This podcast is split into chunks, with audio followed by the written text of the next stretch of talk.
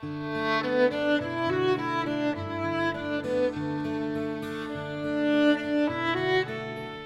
迎您收听静听书屋，我是佳琪，今天将为您阅读《圣地》第十一章。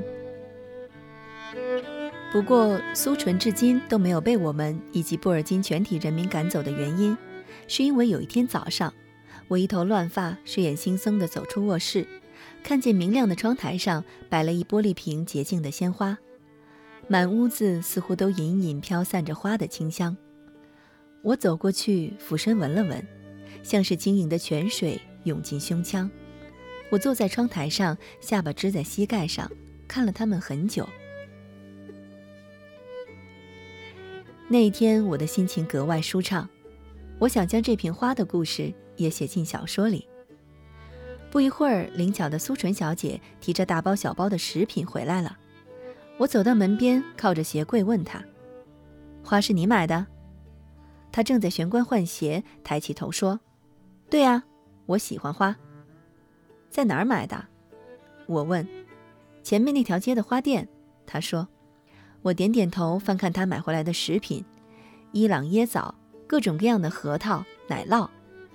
路过一家维吾尔人开的烤馕店，买了五张小馕。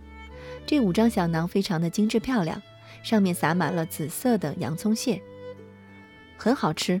我捏起一张，一口咬了下去。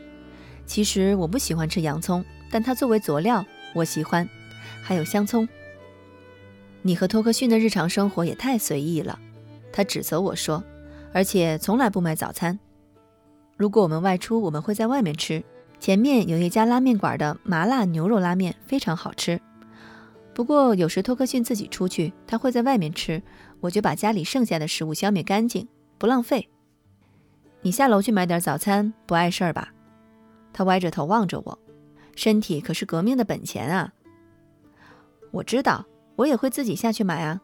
但如果家里有剩下的没吃完的食物，我会先把它们清理干净。我搞不懂你们男人的生活。他将买来的食品都摆放在桌子上，自己坐下来。你们在这里这么久，居然从来没有开过火。好在你们还知道买一个电热水壶。嗯，我不会炒菜，我只会用电饭煲煮饭，而且是那种很简易的电饭煲，按下开关，它便煮起来。煮好后，它自己会关。我说道：“这还用你煮吗？”他轻蔑地说道。托克逊也不会烹饪，他只会用两片面包加一根火腿肠。我解释说：“而且我们不想把时间都浪费在这个上面。准备吃的要好久，还要洗碗，又要好久。我们可以到外面吃。”你们分工啊！他很严厉地说：“你们可要记住了，饮食是人生中最重要的一环。”它是能量的补充，你们一定要重视这个问题。当然，男生普遍都很懒，不拘小节。其实自己动手做一点吃的也是一种乐趣。我知道，我也喜欢自己动手做一点什么，比如水果拼盘、燕麦配牛奶，再拿面包蘸着吃，切一点火腿做辅料。太原始了，他皱着眉说道。我说的是更复杂、更高级一点的，比如煎个蛋，会吗？这个我会，我说，煲汤呢？我想了想，是不是放点水，撒点调料，然后把要吃的放进去煮？那是火锅。他说，煲汤是很有讲究的。嗯，我点点头。等我闲下来了，我会学的。嗯，他也点点头。烹饪是一门艺术。随即，他开始整理买回来的食品。不过现在你们不用着急了。他看向我，笑着说：“有你们的苏小姐在这里，你们的一日三餐或更多餐，我负责。”我认可似的快速点头，求之不得。于是他将我们从未使用过的厨房大肆整顿一番，电饭煲、厨具、餐具、油盐酱醋全部备齐。每天早上六点不到，便出门去与布尔津本地的大叔大妈们抢买哈萨克族人当日挤出来的新鲜牛奶。这乳黄色的牛奶稠腻腥香，一入口便知道营养丰富。苏纯总会买一大罐，足够我们一天以此当水喝的量。喝下后，我与托克逊都精力旺盛，感觉每一寸皮肤都在膨胀、发胖的迹象。苏纯爱煲汤，煮粥，羊肉炖胡萝卜汤、皮蛋瘦肉粥都是他的拿手好菜。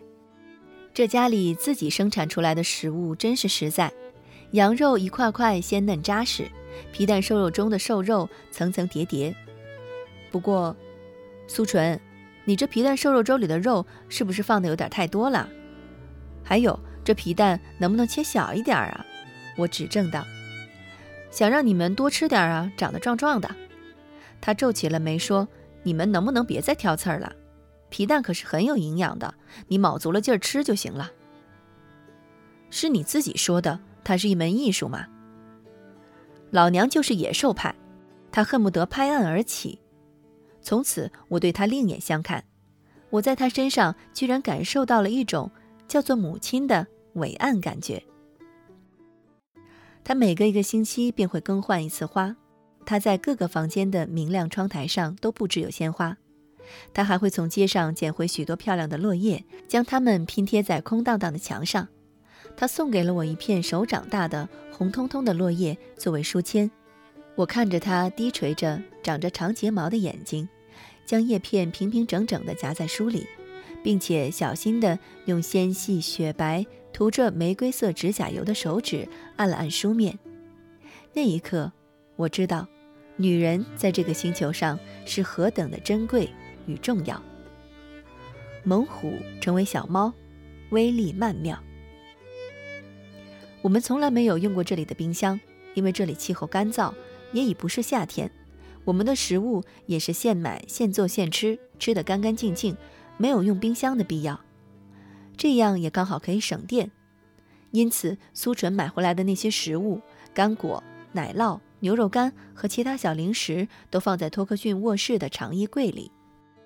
有一次柜门没有合好，许多麻雀和乌鸦飞进来，停在柜子上便热闹开吃。我们及时发现，鸦雀们一哄而散，留下一窗台的羽毛。苏纯觉得好笑，这些鸟儿太可爱。于是后来我们关紧柜门，但苏纯却始终保持在阳台上摆一溜干果的习惯。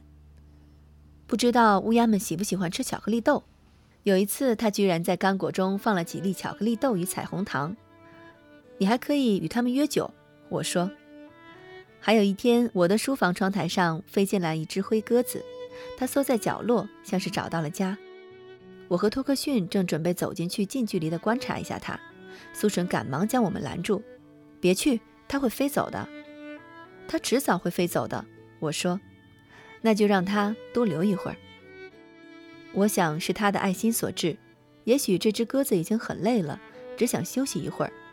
可苏纯接着说：“他飞走后，可能永远都不会再来了。”我当时被他的深沉唯美震撼的内心中落叶飘飞，原来是出于对聚散无常的那一片刻永恒的伤感。苏纯，我恨不得送给你一只鸟。我说：“我想要一只鸵鸟。”他回答。我摇摇头：“我要送给你会飞的，让它永远陪着你。”我不要，他说，我要让它飞走。男人也永远弄不明白女人，但是爱这情感连通所有的生命。在我与托克逊各自为创作奔忙的时候，苏纯闲来无事会为大街上的流浪猫、流浪狗担忧的废寝忘食。他会将家里的剩菜剩饭整洁地装进小盒里，去到楼下给他们喂食，并且和他们相处很久。起初他不敢触碰它们，只是双手插在口袋里，站在不远处看着它们争食。后来，当这些猫狗逐渐熟悉他以后，他开始蹲下来，近距离地看着它们进食，并且不时地伸手去捋一捋它们的毛发。他甚至为这十多条流浪猫狗都起了一个名字：黑色的叫小黑，白色的叫小白，黄色的叫小黄，断了一只耳朵的叫耳耳。他希望用这种理想方式将残缺补全起来。我有时站在一边看着他蹲在地上与他们对话，这种时候会感觉到他身体里充满了一种巨大的且五颜六色的能量，正在温润整个世界。是的，改变世界要从自我做起。因此，有一天我与苏纯从超市采购回来，在寒风中路过一根电线杆。电线杆旁有一个纸盒，纸盒中隐隐传出小动物的呜咽声。苏纯迅速停下脚步，蹲下来打开纸盒，看见一只娇小羸弱的小黑狗，刚出生不久，蜷在纸箱中的一角，只会轻叫。谁丢的狗？苏纯左右环视着，我也蹲下来，伸出手摸了摸小狗的后脑勺，温润的体温让人怜爱。我们抱回去吧，苏纯对我说。我左右望了望，好，于是便合上纸盖，将纸盒抱起来。我喜欢狗，但我并不想在这里养一只狗，特别是幼犬，时刻都离不开人。我们没有时间可以好好照顾它。虽然现在有苏纯，但是这小狗的吵闹、卫生问题、疫苗问题，一系列的养育问题，都会影响到我们的日常生活。因为毕竟我们是在这里工作的。最重要的是，因为那一颗责任心，我不希望一个小生命在我们敷衍了事的照料下成长起来。如果我决定养狗，一定会非常认真地对待它。但是目前在这里，我缺乏这个条件。因为感情这种奇妙物质，一旦培养起来，将会彻底地改写你的路，使你越发的温柔慈悲，也会成为你无法摆脱的牵绊。这是热爱自由的人最恐惧面对的一件事。束手束脚，被这世界最强力的物质所绑束，终生受其约束。所以，对于我而言，没有具备十足把握能够承担起一份感情，我便选择不去触碰它。但是，苏纯对这世界的温柔爱意正在慢慢的侵染我。我们将纸盒摆在客厅，将小狗抱出来。它在外面受寒很久，冷得都站不起来了，只是无助地趴着，呜呜地叫着。苏纯为它端来牛奶。小狗嗅着，轻舔着，越舔越快。不一会儿，一碟牛奶就被舔得干干净净。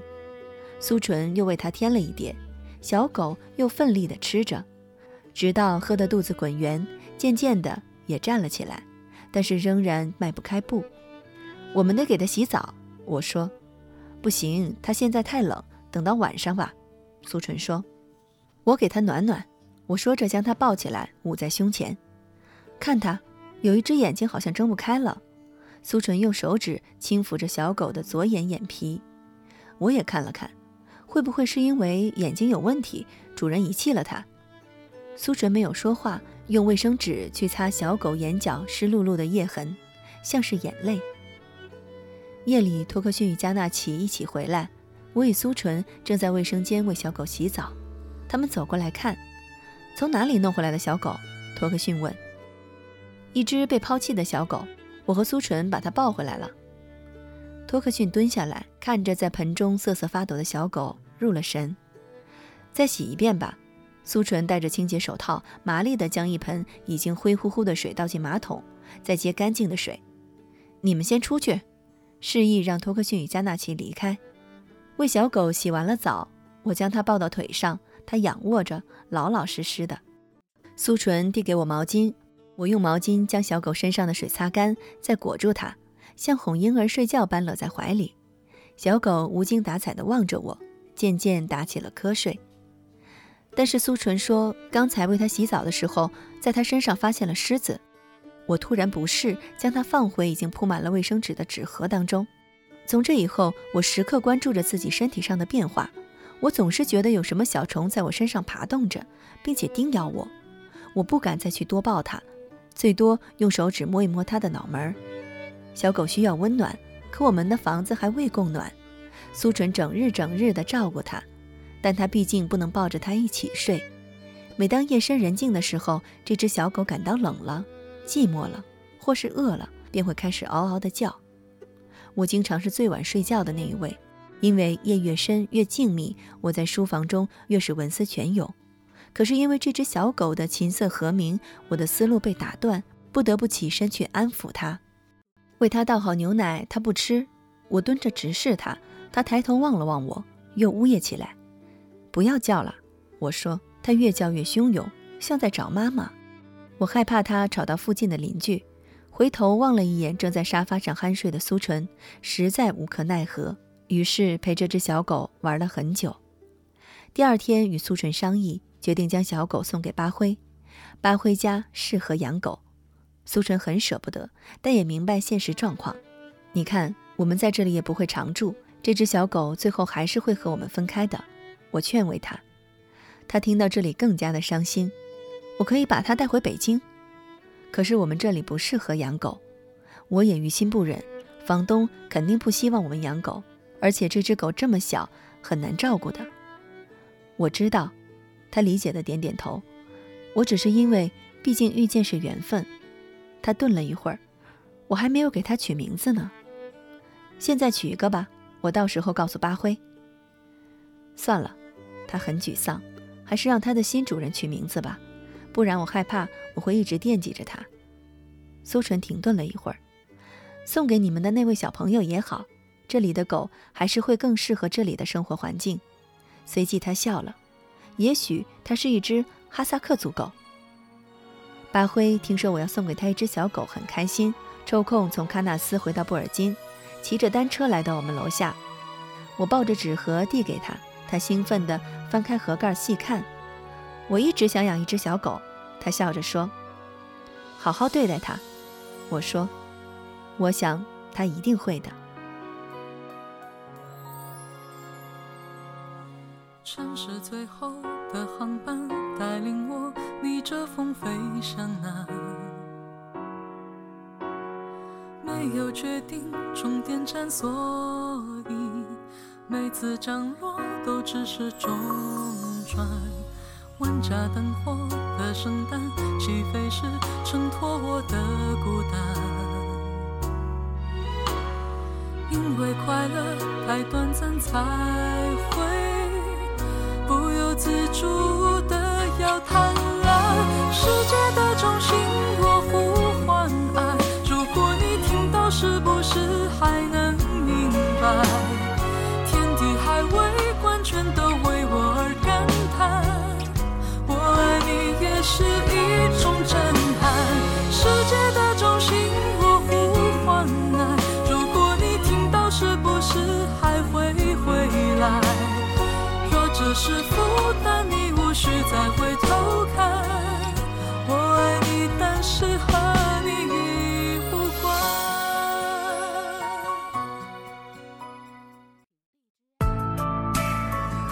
本节目由静听有声工作室出品，在公众微信搜索“静听有声工作室”或“我爱静听有声”的完整拼音，了解最新节目发布、歌单。以及二零一五年的最新活动。安静聆听，让心宁静，静听有声，聆听内心的声音。